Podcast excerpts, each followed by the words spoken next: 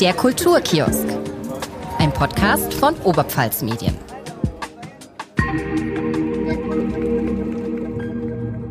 Der Kulturtipp. Hallo zusammen in unserem Silvester-Kulturkiosk. Ähm, ist heute jetzt der Frank Stüdemann zu Gast. Hi Frank. Servus, Maria. Wer bist du denn? Wer bin ich? Ähm, ich äh, bin der Frank Stüdemann, wie gesagt, bin äh, fast 52. Na, wenn das gesendet, wenn das, oh Gott, gesendet. wenn das live geht, bin ich 52. Ähm, und seit 20 Jahren hier im Haus, bin ähm, in der Zentralredaktion Redakteur für alles Mögliche. Also Print Producer heißt das jetzt mittlerweile, genau. Und du hörst gerne Musik und schaust gerne Filme? Ja, viel zu selten leider.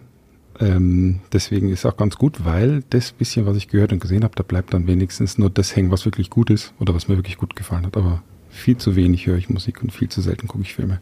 Aber sag mal, was hast du denn mitgebracht an, an Tops des also, Jahres? Ich habe mitgebracht ähm, ähm, ein paar CDs, da merkt man das Alter.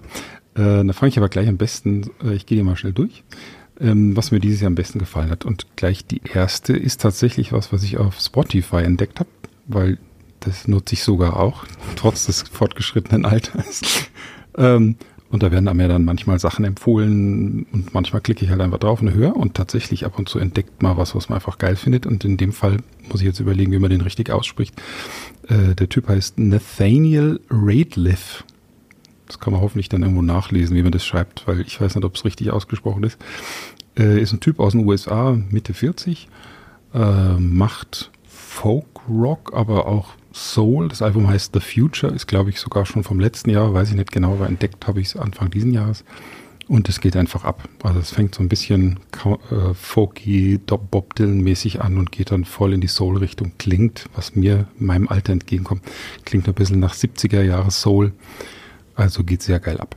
Das wäre das Erste. Also kann man sich eigentlich auch schön noch zwischen den Jahren anhören. Ja, natürlich. So. Ja, ja. Also es ist, es ist jetzt kein. Mit der Familie. Genau. Also es ist, es geht gut, das Album geht gut ab. Es ist, äh, sind noch ein paar langsame Sachen drauf, aber hat, hat Tempo, hat äh, Fetz, hätte man früher vielleicht gesagt.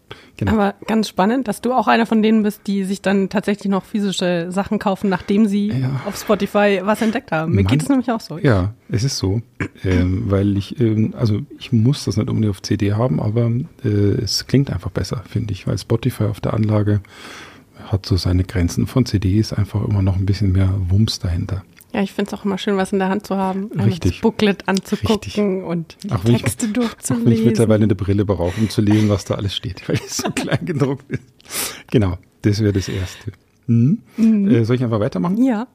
Äh, genau, dann äh, gab es dieses Jahr gleich zwei Alben von den Red Hot Chili Peppers, äh, von denen ich jetzt nicht irgendwie ein Riesenfan bin, aber ich habe mir jetzt nur das zweite der beiden Alben gekauft, das heißt irgendwie Return of the Dream Canteen, äh, produziert von Rick Rubin, den viele Musikfreunde kennen, weil der unter anderem Johnny Cash äh, diese letzten Alben produziert hat, also ein so ein Guru-Produzent ist. Und ähm, finde ich, merkt man auch, weil das Album richtig schön trocken produziert ist. Einfach nur Gitarre, Bass, Schlagzeug, Gesang. Richtig schön, ohne Schnickschnack. Und gleich das erste Lied, Tipper My Tongue, ist momentan mein Ohrwurm, den ich nicht aus dem Kopf kriege. Also funky Zeug, was mhm. man einfach gut auch im Auto hören kann und so weiter. Genau. Ich habe es ähm, gerade erzählt, ich kenne leider nur das andere Album. Ich glaube, ich muss mir das auch nochmal anhören. Weil ja. Von dem anderen, ich habe den Namen leider vergessen, weil ich nicht so ich überzeugt. Ich weiß es auch nicht mehr genau, wie es mit Aber Love. war schwarz mit so Ja, mit so einem neon genau, dingi bums vorne drauf. Und das ist jetzt sehr psychedelisch, also das ist sehr... Das sieht auch sehr psychedelisch aus. Da muss man dreimal hinschauen, was da steht. Das kann man kaum lesen. Red Hot Chili Peppers. Aber zu denen muss man ja selber nicht viel sagen, glaube ich, die Band. Nee. Gibt's ja auch schon seit 30 Jahren oder so. Genau, also das war das. Ähm, dann auch jetzt nichts ganz Neues, äh, dieses Album, was jetzt dieses Jahr rausgekommen ist, von Muse, Will of the People, äh, Trio aus England, die, äh, ja, früher hört man wahrscheinlich so ein bisschen Prog-Rock und so, also die machen halt eigentlich fast schon so Stadionrock, aber die kennen ja eh die meisten. Über Muse muss man nicht viel sagen. Äh, die sind jetzt mit dem Album wieder so ein bisschen mehr zurück zu dem, was sie früher gemacht, also ein bisschen weniger Elektronik für Elefanz, ein bisschen mehr bodenständig Rock. Ähm, trotzdem natürlich, also das Schlimme an dem Album ist, ähm, das ist so eingängig, dass ich es, glaube ich, wahrscheinlich zehnmal gehört habe und irgendwann dann übersättigt war daran, mhm. äh, weil die Sachen einfach sehr ins Ohr gehen. Also sie können halt gute Hooklines schreiben und äh, Sachen, die man schön so ein bisschen mit dancen kann dann beim Konzert nächstes Jahr hoffentlich. Genau, also Muse Will of the Tour? People. Die gehen nächstes Jahr auf Tour. Bis jetzt weiß ich bloß, dass sie nur einen Deutschland-Termin haben in Köln. Das ist ein bisschen blöd bisschen weit weg. Also vielleicht, kommen, vielleicht kommen sie im, im, Herbst und so. Also die sind live, auf jeden Fall eine Empfehlung. Die machen eine Fetzen-Show äh, zu dritt äh, auf der Bühne. Und genau, also äh, ja, kann man empfehlen. Das neue Album von Muse. Oder ist es jetzt auch schon gar nicht mehr so neu? Eh, noch Fragen, Maria? Nein. okay. Äh, und als letztes aus der Musikecke ähm, auch wieder jemand, den ich auf Spotify entdeckt habe, ähm, der mir vorgeschlagen wurde, eine junge Frau aus den USA, Way's Blood heißt die. Also sie heißt, glaube ich, ich habe mir das auf den Spickzettel geschrieben, die heißt eigentlich Natalie Mehring, nennt sich aber als Künstlerin Way's Blood. Äh, und das ist jetzt dann doch noch für die Jahreszeit ein richtiges Album. Es ist äh, das Passende, es ist sehr ruhig. Äh, Ältere kennen vielleicht von früher noch die Carpenters, diese Band mit der mit der Sängerin äh, und stimmlich liegt die Ways Blood da sehr in der Nähe, also eine sehr sehr einlullende, sanfte, warme Stimme und so. Und die Arrangements sind auch sehr ruhig. Also da ist nichts zum Tanzen dabei. Ähm, aber etwas, was viele Sachen, die man schön äh, quasi auf der Couch oder mhm. im Sessel oder wo auch immer man im Auto vielleicht nett, weil könnte es passieren, dass man dabei eindöst und dann im Graben landet. Also bitte nicht im Auto hören, das ist gefährlich. Aber zu Hause zum Runterkommen ist das Album gut. Ah, ich habe vergessen zu sagen, wie es heißt. Das heißt, muss ich wieder abspicken. In, in the darkness hearts aglow. Also irgendwie in der Dunkelheit glühen die Herzen und auf dem Cover mhm. ist die Frau auch drauf mit mit glühendem Herzen. Herzen. Ja, also es geht so ein bisschen textlich auch um die Pandemie und äh, wie komisch alles geworden ist die letzten zwei Jahre. Und ich glaube, das erste Lied heißt auch schon gleich, It's not just me, it's everybody. Also es ist mhm. nicht bloß ich bin komisch geworden, sondern alle sind irgendwie seltsam distanziert und so. Also ist auch textlich was zum Hinhören, genau. Spannend. Wow. Ja, cool. Dann, Mehr habe ich jetzt nicht. Dann gehen wir mal über zu den, zu den Filmen. Leer geschossen schon. Ähm, genau, bei den Filmen hat sich das jetzt so ein bisschen so ergeben, äh, dass es jetzt eigentlich so drei, ich habe jetzt zweimal drei Filme, also sechs insgesamt oder eins ist gar kein Film.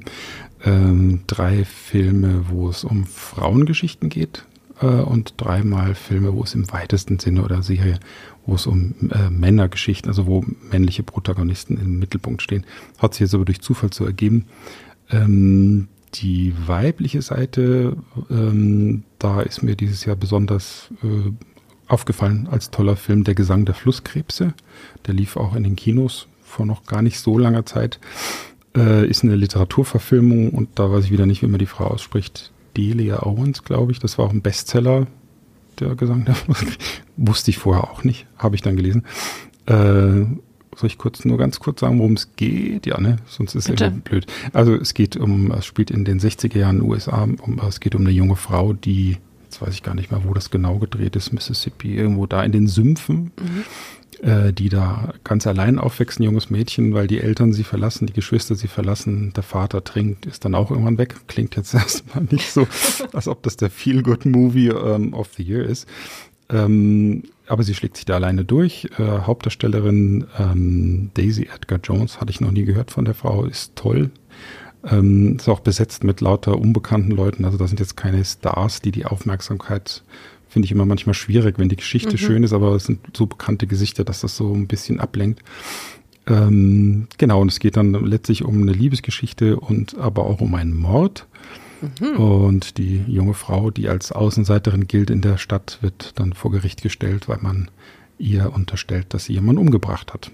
Ähm, mehr sage ich aber jetzt nicht dazu. Spannend. Also okay. es ist eine sehr, eine sehr wunderschön gefilmt, ganz tolle Naturaufnahmen, äh, denn ihr Hobby ist auch so, die Tiere in der Gegend da zu zeichnen und die bringt dann auch ein Buch raus und so weiter und so fort. Also sie hat da so ein ganz akribisches Hobby, woraus sie dann so ihren auch einen Job macht quasi. Und das ist aber nur so dann am Rand und dann gibt es aber auch noch einen Kriminalfall. Mhm. Genau. Mhm. Ähm, boah, mehr habe ich, will ich zu viel darf man nicht verraten. Klingt okay. ganz spannend, muss ich cool. mir, glaube ich, angucken. Dann äh, ein bisschen wenig überraschend ist der äh, Oscar-Preisträger quasi von diesem Jahr, Coda heißt der Film.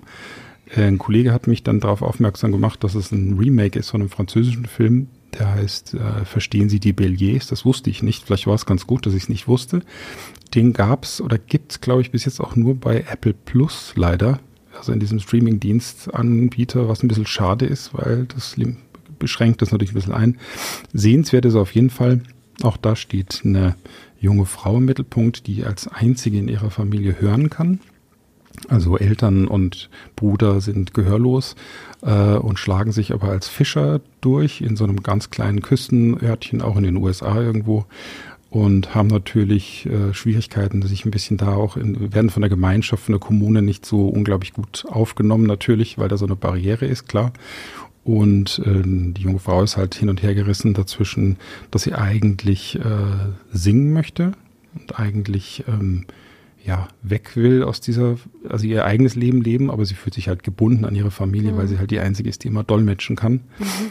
Ähm, und genau, und das ist so ein bisschen der Spannungsbogen, ist, obwohl das Thema an sich ein bisschen vielleicht schwierig ist, wenn es um Behinderung geht, aber es ist extrem charmant und lustig auch aufgemacht, zum Schreien komisch mhm. und äh, ein Feel-Good-Movie in dem Fall tatsächlich mhm. von vorne bis hinten. Und mhm. gerne das Original angucken, ich muss es noch anschauen, dieses französische Teil, mhm. aber ich kenne es nicht. Das soll besser sein. Okay. Noch, noch besser sein. Ja. Na dann. Ja, okay. Jahr. Das wäre dann für nächstes Jahr. Und das äh, dritte Teil, hätte ich jetzt fast gesagt, der dritte Film, den ich dann noch rausgepickt habe, äh, hat auch einen schwierigen Titel. Der heißt irgendwie Everything, Everywhere, All at Once. Mhm.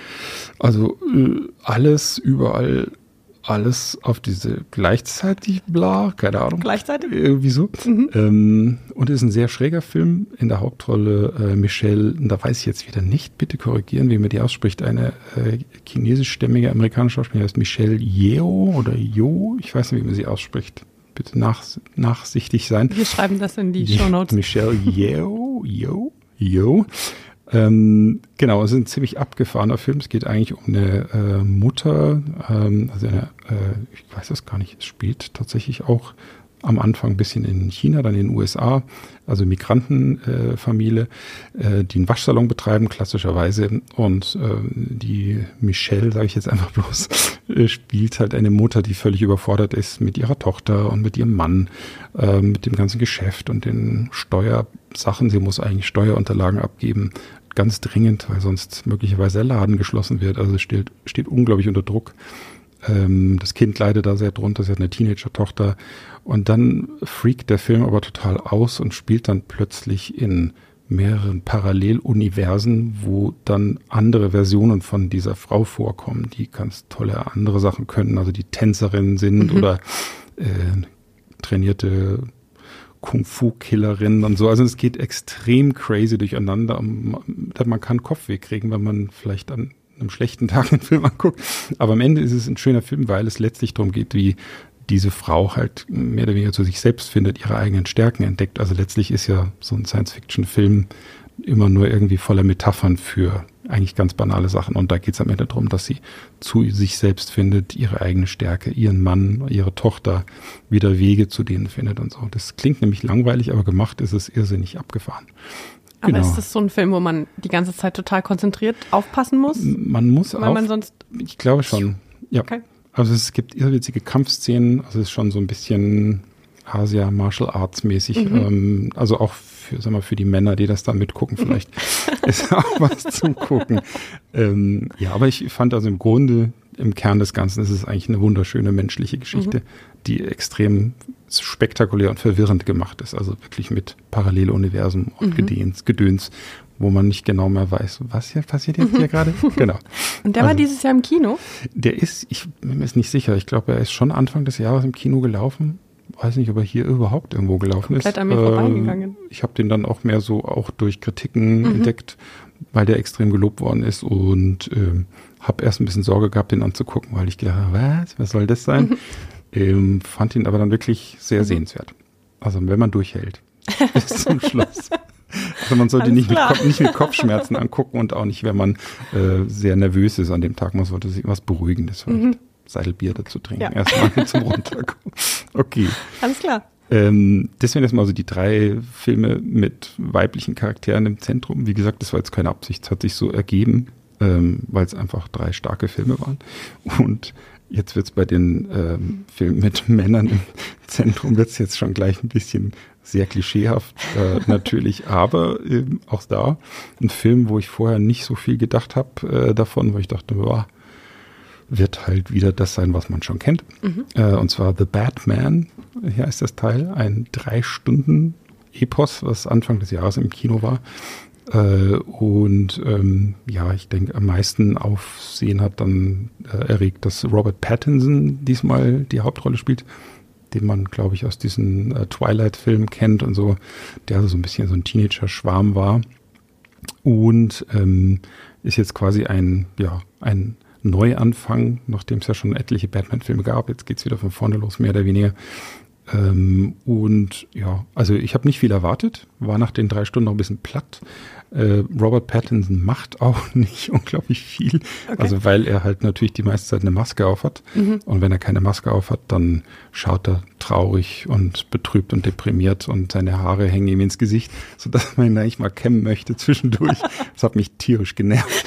Aber es geht ja auch in dem Fall um, natürlich ist es eine Comic-Verfilmung, aber es geht ja trotzdem um einen, einen, gebrochenen Mann, der seine Eltern verloren hat, ein junger Mann, äh, der glaubt, dass er halt nur als Rächer und im Kostüm halt in diese Stadt halt äh, Gotham City ähm, befreien kann vom Unrecht und ist auch bezeichnet, weil am Anfang, also in dem älteren Filmen war es ja meistens so, wenn dann der erste Gauner ihn fragt, wer bist du? Und dann antwortet er mit, ich bin Batman.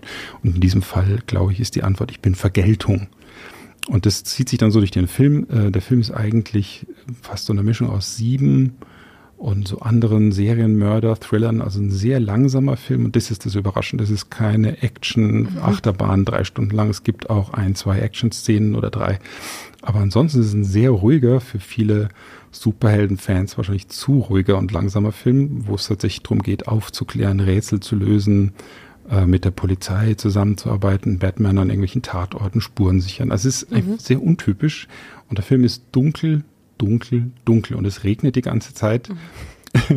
also man muss auch da in einer guten Verfassung sein, also drei Stunden vor Dunkelheit.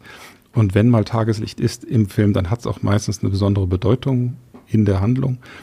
Ähm, aber es ist äh, toll anzuschauen. Also der Film ist jetzt rein ästhetisch super gemacht, also ganz toll inszeniert.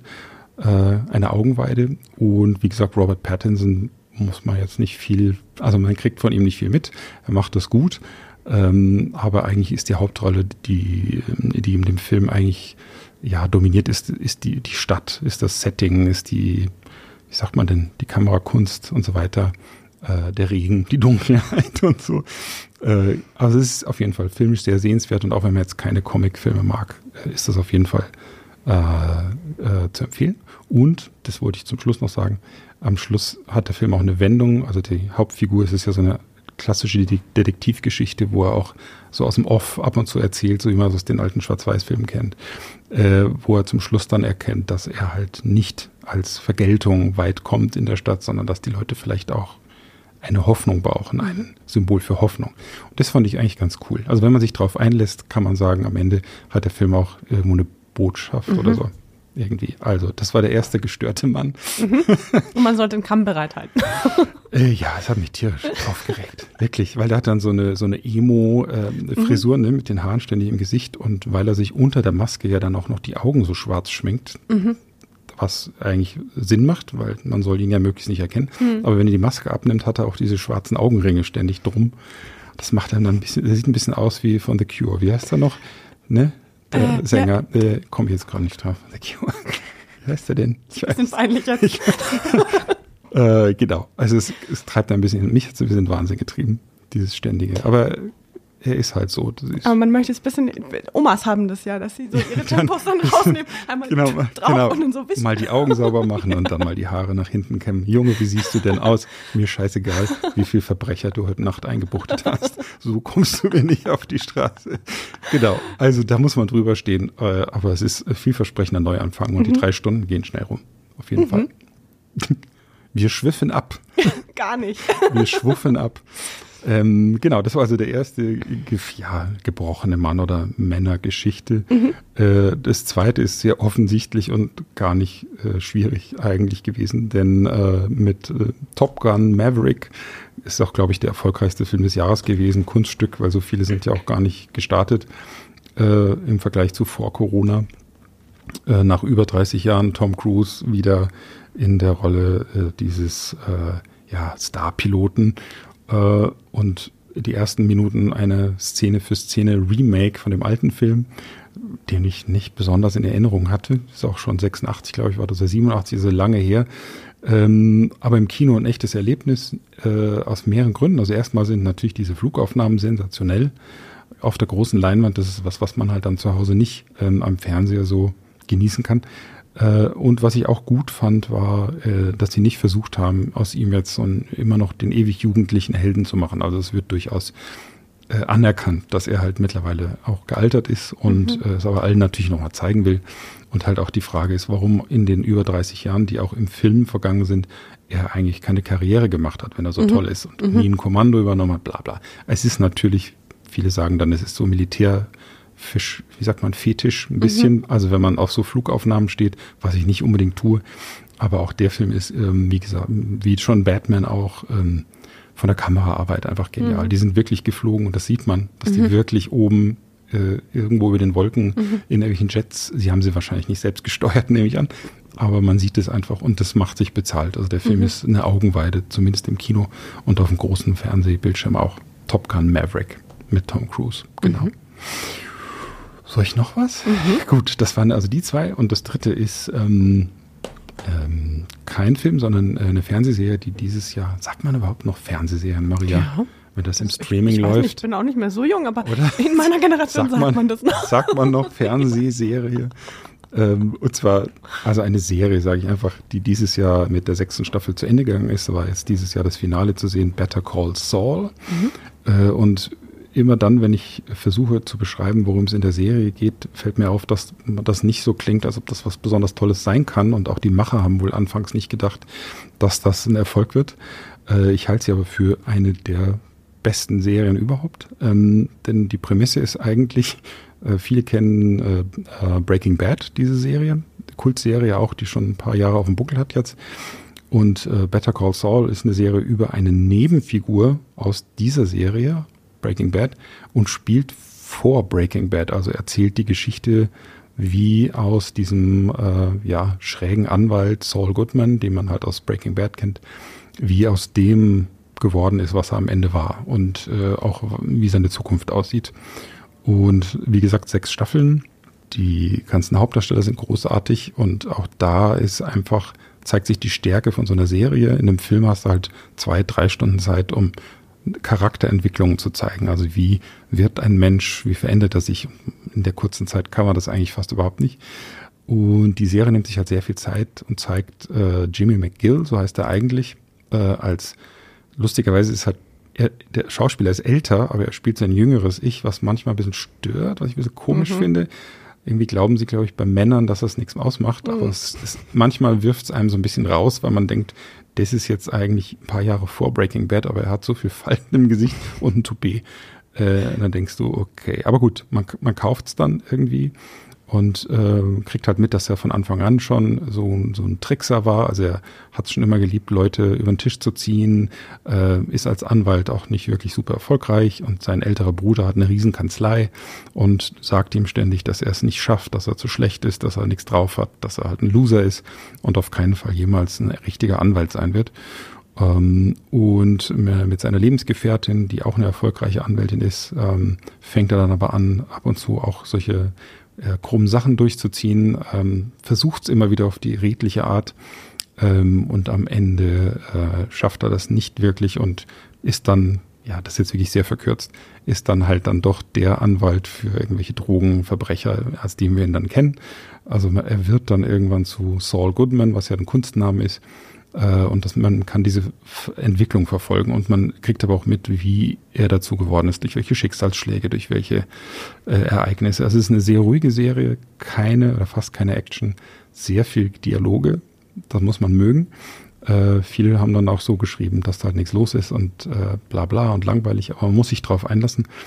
Äh, tolle Schauspieler und es kommen halt, und das ist dann das Bonbon für die Leute, die Breaking Bad gesehen haben, muss man nicht gesehen haben. Mhm Äh, aber wenn man es gesehen hat, gibt es halt unglaublich viele Gastauftritte von Charakteren, die man aus Breaking Bad kennt oder eben jüngere Versionen, unter anderem der Oberdrogenboss Gus Fring. Ähm, und man erfährt halt auch Hintergründe zu Breaking Bad, also zu Geschehnissen aus Breaking Bad. Ich sage, wenn man es versucht zu erklären, ist es scheiß langweilig. Deswegen, je mehr man erklärt, umso langweiliger klingt es. Es ist, aber es ist sehenswert. Man muss äh, Breaking Bad nicht gesehen haben, aber Better Call Saul, letzte Staffel ist jetzt da, sechs Staffeln am Stück, kann man mal durchsuchen. Und das Gute in dem Fall ist, ähm, die gibt es nicht nur bei Netflix, sondern auch auf Blu-ray oder auf DVD zu kaufen. Das heißt, man ist durchaus in der Lage und braucht kein Netflix-Abo, um das anzugucken. Genau. Würdest du dann eher jemandem, der jetzt beides noch nicht gesehen hat, ähm, Better Call Saul empfehlen oder Breaking Bad? Boah, das ist schwierig. Ähm, also ich denke schon, wenn man, also man sollte Breaking Bad also es ist mehr Spaß, Better Call Saul zu gucken, okay. wenn also man Breaking nicht Bad Nicht entweder oder, hat. sondern erst das eine und dann das andere. Ich würde aber auf jeden Fall Breaking Bad zuerst gucken, mhm. weil dann macht es tatsächlich mehr Spaß, weil man dann vieles wiedererkennt oder ähm, eben Nebenfiguren auftauchen, die man schon kennt und man dann so Aha-Momente hat und sagt, ach so ist das und das passiert und so ist das entstanden.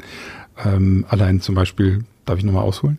In Breaking Bad gibt's ja dieses äh, Riesenlabor, in dem Walter White und Jesse Pinkman kochen. Dieses Riesenteil, was ihnen von Gus Fring gebaut wurde, wo sie unterirdisch unter einer Wäscherei äh, versteckt ihre Drogen kochen, was natürlich böse ist. Deswegen heißt es ja auch Breaking Bad und nicht Breaking Good. ähm, genau. Und das klingt jetzt auch wieder langweilig, aber in dieser äh, anderen Serie Better Call Saul kriegt man halt gezeigt, wie dieses Labor entstanden ist äh, die ganzen Bauarbeiten. Klingt langweilig, aber es ist zum Beispiel ein Architekt oder Techniker, Ingenieur aus Deutschland äh, darin verwickelt, äh, der denen hilft. Und das Ganze ist so hochdramatisch, dass man echt ein Tränchen abdrückt, was dann da so zwischen den Figuren passiert. Wie gesagt, man kann das schlecht erklären, aber es ist unglaublich gut. Ähm, aber je mehr man es erklärt, umso langweiliger klingt Also angucken. Vertraut mir. angucken. Genau. Ja, vielen Dank. Das war's. Hast du denn was fürs kommende Jahr, was du dir vorgenommen hast, im Sinne von, gibt es ein Konzert, auf das du dich besonders freust oder einen Film, der rauskommt oder ein okay. Album? Krass. Ähm, also bei Alben weiß ich äh, schlicht gar nicht, was nächstes Jahr so alles auf der Matte stehen wird. Keine Ahnung, ich weiß gar nicht, was so rauskommt. Ähm, da muss ich also passen. Bei Konzerten habe ich tatsächlich, ah, jetzt zeigt sich dann das Alter wieder, äh, Karten schon gekauft für mich und meine Frau für Peter Gabriel, der kommt ah, äh, nach langer Zeit mal wieder und cool. wer weiß wie oft noch mhm. auf Tour, der auch schon über 70 ist. Ähm, aber das ist, denke ich, live einfach ein Erlebnis, den mal zu sehen. Ähm, und ansonsten weiß ich auch letzt, nächstes Jahr noch gar nicht, was so konzertmäßig alles geboten ist. Ich, ich, ich hoffe auf ein paar, paar kleinere Acts. Also Muse würde ich natürlich gerne auch sehen, wenn sie kämen. Nicht nur nach Köln, vielleicht kommen sie mhm. ja noch woanders hin. Ähm, ja, und dann halt vielleicht das ein oder andere kleine Konzert, von dem ich jetzt noch nicht weiß. Ach ja, richtig. Da fällt mir für die ähm, Classic Rock Fans natürlich nächstes Jahr auf der Luisenburg tatsächlich hier ums Eck spielen äh, Saga, eine kanadische Rockband, die die alten Menschen kennen. Diese auch lustig anzuschauen. Kenn die auch? Ja. ja. Kennst du die auch? Ja. ja. Bin ich jetzt alt? Nein, du bist nicht alt. Okay. Okay.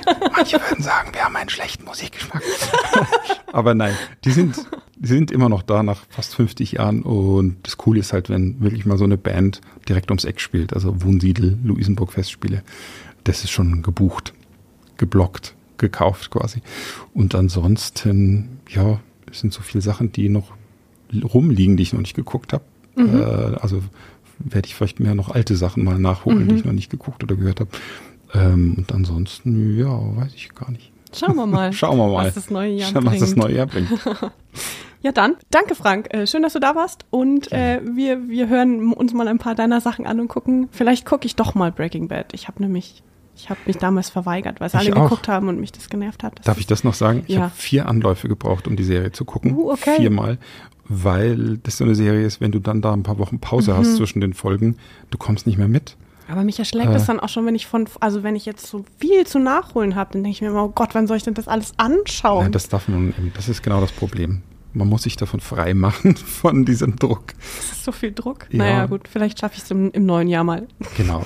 Ich drücke die dann Daumen. Übernächstes Jahr schaue ich dann Better Call Saul. genau.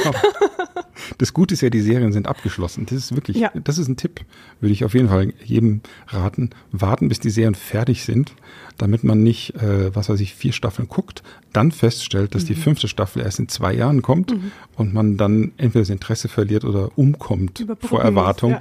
Also immer schön warten, bis die Serien ge- abgeschlossen sind mit Finale und dann in aller Ruhe entspannt dann Also es war nachgucken. von vornherein bei mir natürlich Kalkül. Ich wollte warten, bis alles Genau. abgeschlossen ist. Warten, wie Jetzt sich die gucken. Sache entwickelt und dann vorsichtig aus der Deckung wagen. Genau.